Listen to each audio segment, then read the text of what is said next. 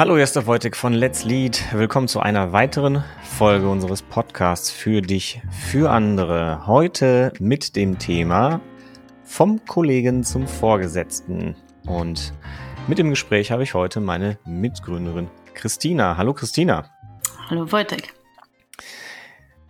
So, ähm, wie kommen wir auf dieses Thema? Das will ich vielleicht ganz kurz vorwegstellen. Und zwar in unseren Programmen haben wir jetzt schon festgestellt, ähm, das ist ein Thema, das beschäftigt viele, gerade junge Führungskräfte, ne, die äh, womöglich von ihrem guten Freund, den sie aus der Studienzeit noch kennen, äh, mit ins Unternehmen geholt werden, dann jahrelang im Team mit zusammengearbeitet haben, gute Freunde sind und plötzlich, oje, oje, äh, jetzt bin ich dein Chef und kann über dein Gehalt bestimmen und ähm, kann dich im schlimmsten Fall sogar entlassen. Was mache ich denn jetzt damit? Wie geht man denn jetzt mit so einem krassen Rollenwechsel um? Ne? Also das ist schon nicht ohne.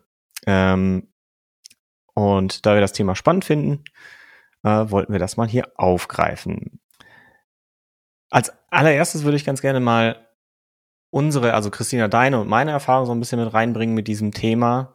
Ähm, du hast ja auch eine, äh, also du bist ja quasi noch in einer Führungsposition und hast ja auch so deine Erfahrung gemacht. Hast du diesen Schritt ja auch gemacht? Du wurdest ja auch irgendwann befördert. Wie ist das eigentlich gelaufen? Kannst du da mal was zu erzählen?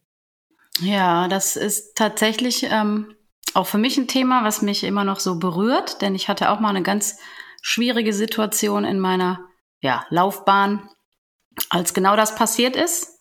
In dem Fall Kollegin zur ähm, Vorgesetzten.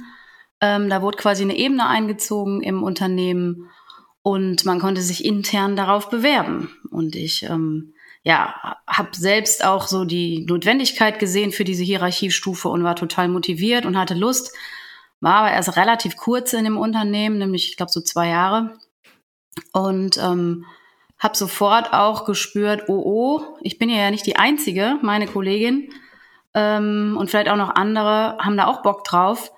Und die sind schon viel länger da. Was mache ich denn dann, ähm, wenn ich den Job kriege? Das könnte schwierig werden. Wir waren alle sehr, sehr eng miteinander, so vom Beziehungsgeflecht, was ich toll fand, wo ich mich sehr wohl gefühlt habe. Nur genau darin lag quasi auch dann die Krux und später wurde das zum Bumerang, weil es kam, ja, wie man jetzt vielleicht schon denken kann, ich habe diesen Job bekommen und fortan war nichts mehr so, wie es früher war und ähm, diese, diese enge Beziehung und dieser Rollenwechsel haben halt, es war ein mega Crash, das hat überhaupt nicht funktioniert. Und äh, wie ging die Geschichte dann aus? Also du wurdest befördert, äh, deine Kollegin nicht. Äh, was war das Ende vom Lied? Das Ende vom Lied, also es, ich habe tatsächlich, ähm, das passiert ja nicht von heute auf morgen, ja oder ja doch sagen wir so, das war schon ein ziemlicher Schock und ich habe erstmal gedacht, komm, die kann, ne, die muss da natürlich reinwachsen. Ich habe das Gespräch gesucht, also um mal so kurz zu beleuchten, wie bin ich damit umgegangen.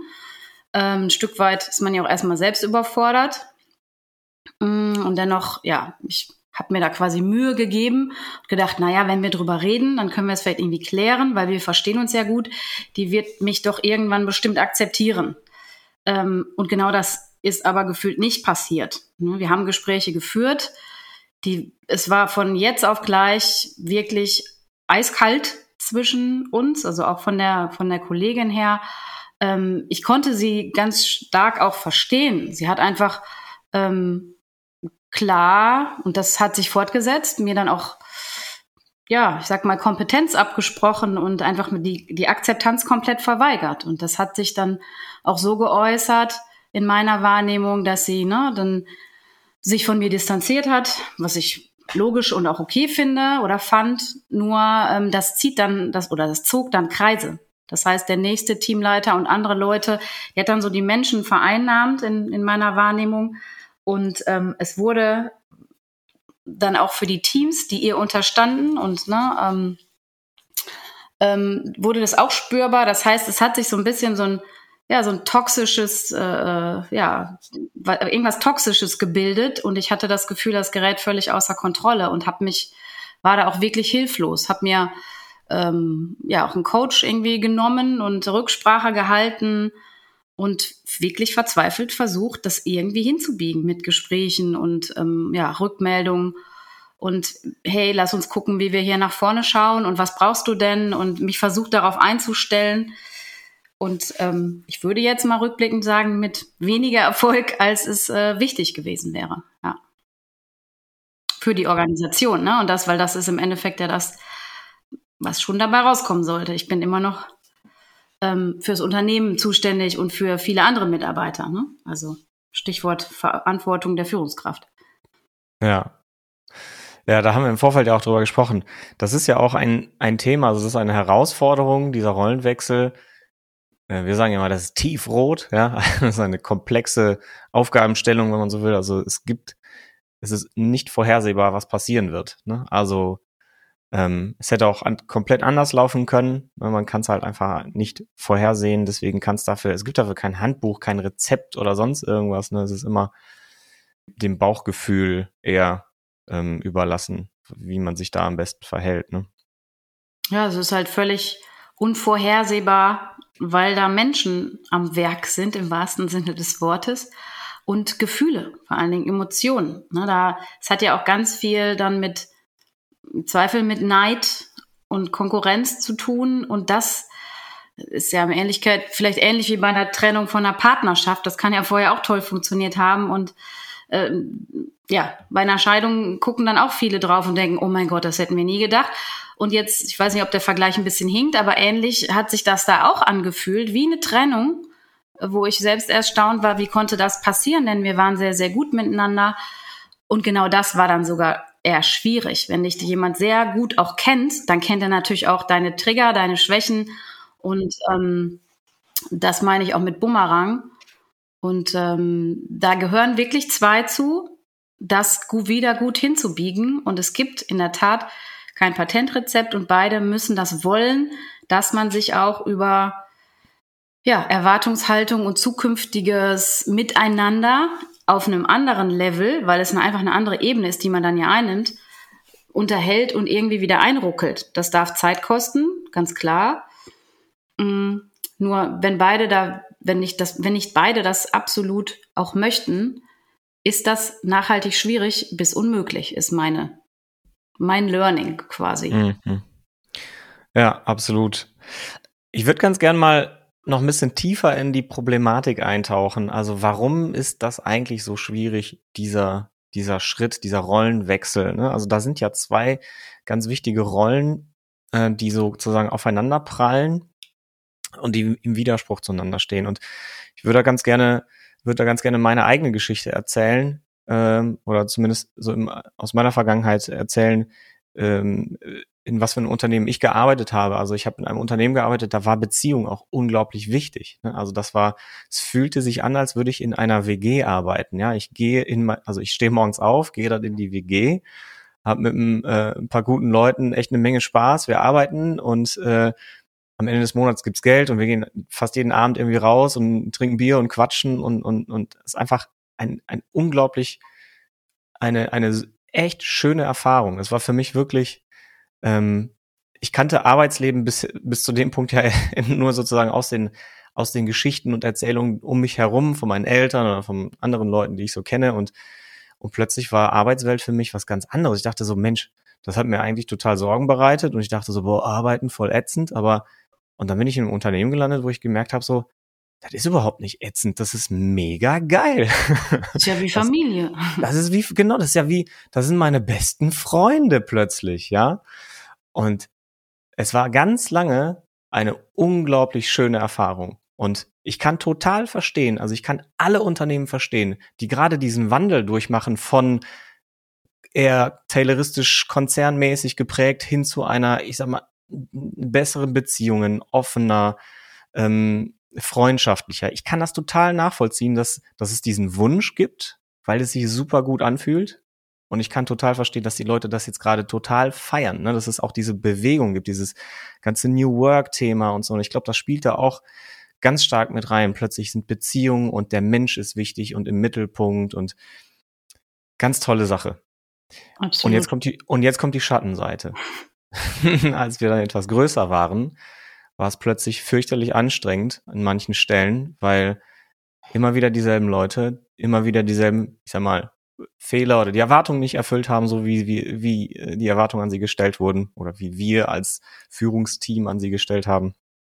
Und äh, es war unglaublich schwer, mit diesen Situationen umzugehen. Ne? Also gerade dieser Gedanke, nachher trinken wir noch Bier zusammen und wenn ich, ne, wenn der jetzt irgendwie, wenn ich dem was sage, was dem nicht gefällt, kommt das nicht so geil. So, da war plötzlich so stark spürbar, die Beziehung steht über, äh, also ist wichtiger, wird höher gehängt als meine, ich sag mal, als meine Funktion als Führungskraft, als na, in dem System Wirtschaft sozusagen. Da können wir gleich noch tiefer einsteigen. Und ähm, ja, das hat total Probleme gemacht. Also wir haben uns ganz lange gequält mit immer wieder denselben Problemen und haben da, glaube ich, ganz viel Potenzial einfach verstreichen lassen. Also es ist einfach so ganz viel Potenzial einfach so äh, ins Land gegangen, weil wir nicht konsequent waren, weil wir nicht Konsequenzen gezogen haben aus bestimmten Dingen. Hm. Hast du ähnliche Erfahrungen gemacht? Ja, total. Also kann ich mich total gut mit verbinden. Ich grinse hier die ganze Zeit so vor mich hin. Ähm, ich bin auch so ein, so, ja, ich habe mein, bei meinem ersten Job hatte ich direkt so ein Aha-Erlebnis. Das war auch ähnlich wie bei dir, ne? frisch nach dem Studium da rein und da gab es jede Menge ähm, ja, Partys und alles war irgendwie, jeder war auf du und ne, so alles vom Gefühl her wirklich sehr, sehr stimmig, sehr freundschaftlich. Ähm, da habe ich auch heute noch ne, Freunde aus der Zeit, so also auch ganz viel geblieben. Und ich wusste in dem Moment, in dem ich da angefangen habe, das hat sich sehr schnell für mich rauskristallisiert, dass ich dachte, boah, ich bin auf, fürs Leben versaut so quasi. Ich kann nie mehr in so ein anonymes großes Ding, egal was für eine Karriere ich anstrebe, weil das hier ist total mein Ding. Und das hat aber bestimmt seine Schattenseiten, aber ich genieße es jetzt erstmal. Und ähm, ich glaube, bis auf eine Station ähm, habe ich alle weiteren Jobs waren in ähnlichen Firmen. Es war immer Beziehungsgeflecht. Ähm, und eine starke so Bindung miteinander. Und genau das, was du beschreibst, begegnet einem dann aber auch immer wieder ne? mit Menschen einzeln. Ähm, ich habe auch positive Erlebnisse gehabt. Ich habe auch, also in einem Unternehmen muss ich auch sagen, ähm, da habe ich das sehr geschätzt, dass zum Beispiel einer der Geschäftsführer, ist auch sehr flache Hierarchien, es war auch so Start-up mit aufgebaut, fand ich super. Der konnte das mega klar trennen, da schätze ich den heute noch für der konnte tatsächlich, wir konnten uns im Meeting anbrüllen, wenn wir, ne, so Konflikte, Reibung bringt einen auch weiter. Wir sind zu dem Schluss gekommen und es war überhaupt gar kein Problem, mit dem abends noch ein Bier trinken zu gehen. Das ist aber eine absolute Ausnahme, wenn ich zurückgucke. Es ist viel eher der Fall, das, was du beschreibst und was ich auch oft erlebt habe, dass man auch bei mir selbst geguckt, sich immer wieder auch so drum manövriert und Dinge nicht anspricht oder viel zu lange wartet, auch bei diesem Beispiel, wo ne, mit der Kollegin, ähm, wenn ich da zurückgucke, würde ich bestimmt vieles anders machen und auch nicht mehr so lange zögern, Dinge zu eskalieren oder zu sagen, das geht so nicht. Wir müssen einen Weg finden, ansonsten ähm, können wir nicht weiter zusammenarbeiten und wir haben hier ein Unternehmensziel und ne, es geht um Wertschöpfung eigentlich. Und ja, genau das, was du beschreibst, oft über ja diese diese Beziehungskiste nenne ich es jetzt mal macht es nicht leichter, ähm, an manchen Stellen da wirklich zur Wertschöpfung beizutragen. Genau. Und jetzt auch auf die Gefahr hin, dass wir als Spielverderber uns hier outen oder sowas. also wir haben jetzt die Beziehungsebene beleuchtet, ne? Also ne, systemtheoretisch könnte man sagen, das ist das Subsystem Familie, ja, da, da ist die Währung sozusagen, der mag mich, der mag mich nicht, ja. Sind wir in Beziehung oder gibt es einen Beziehungsabbruch? Und dann gibt's diese andere Rolle, die ja total wichtig ist, die dann ja fehlt, wenn wir zu sehr auf Beziehungen schauen, nämlich das Subsystem Wirtschaft, jetzt wieder in Systemtheorie, Sprache. Und da ist die Währung nämlich, äh, ja, kauft der Kunde das Produkt oder die Dienstleistung oder halt nicht.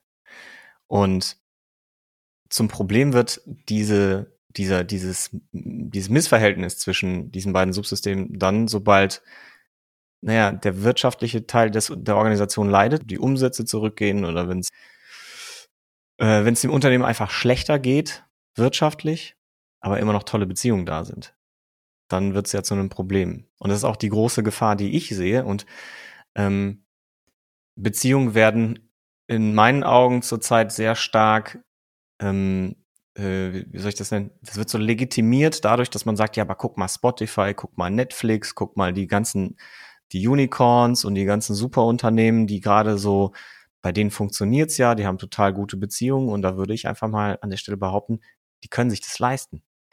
Die haben, die sind in Märkten unterwegs, wo die auch ihre Wertschöpfung mal ein bisschen zurückstellen können und verdienen immer noch unglaublich viel Kohle damit und es ist alles super. Ne? Und die können ne, auf, auf, auf Beziehungen äh, Fokus legen. Aber es gibt, ich würde behaupten, den Großteil, äh, der Großteil der Organisation hat diesen Luxus halt einfach nicht. Die können sich das halt nicht leisten. Die müssen viel stärker auf Wirtschaftlichkeit gucken und äh, müssen nämlich diese zweite Seite jetzt stärker einfließen lassen. Und zwar, das ist ne, das, was du vor, vorhin sagtest, die Wertschöpfung steht im Vordergrund. Da geht es nämlich darum, da geht es nicht darum, magst du mich oder magst du mich nicht? Sind wir gute Freunde, können wir heute Abend noch Bier trinken? Da geht es einfach darum, können wir unsere, äh, unsere Ziele als Unternehmen erreichen? Oder verlieren wir alle in zwei Monaten unseren Job? Ja, also das ist dann, da wird's dann kalt, ja, da wird's dann nicht mehr so nett und kuschelig, weswegen ich auch gesagt habe, ne, wir könnten jetzt vielleicht so als Spielverderber hier irgendwie äh, gesehen werden, mhm. weil wir sagen, ja, das ist auch da und das ist auch wichtig. Es hat seine Daseinsberechtigung und es sollte nicht auch von dem aktuellen Trend irgendwie verteufelt werden. Wie, mein, was, wie stehst mhm. du dazu? Ja, ich bin da schon bei dir und ich glaube auch gerade, wenn man jetzt so diese Rollenmodelle anguckt, ich glaube, einfach daran, dass das auch immer nur so die, die Hälfte der Wahrheit ist. Also es ist, finde ich, Augenwischerei, dass die auch bei denen alles Töfte läuft und alles super ist. Und dieses, was du sagst mit dem, die können sich das leisten, pff, ob das jetzt in fünf Jahren so ist, ist auch mal die Frage. Ne? Also ähm, das ist ja alles temporär. Das ist, da ist die Krux bei unserem dynamischen Markt. Und gerade deshalb sollte man erst recht hingucken und die Wertschöpfung nicht aus den Augen verlieren.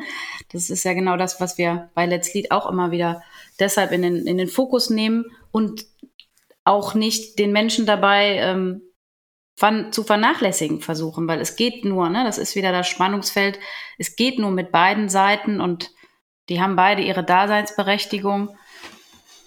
Und ich, ähm, ja, ich finde es spannend, dass da so viel und auch gut, dass in die Richtung viel mehr Aufmerksamkeit plötzlich da ist und mehr Achtsamkeit und wir in einer anderen Zeit leben und arbeiten dürfen als vielleicht unsere Eltern.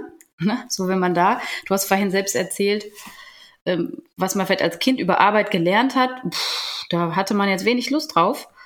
Und ich würde mich auch als jemanden bezeichnen, der gerne arbeitet und auch immer ne, hauptsächlich schöne Erlebnisse hatte. Und das lag mit an diesen ganzen Beziehungsgeflechten.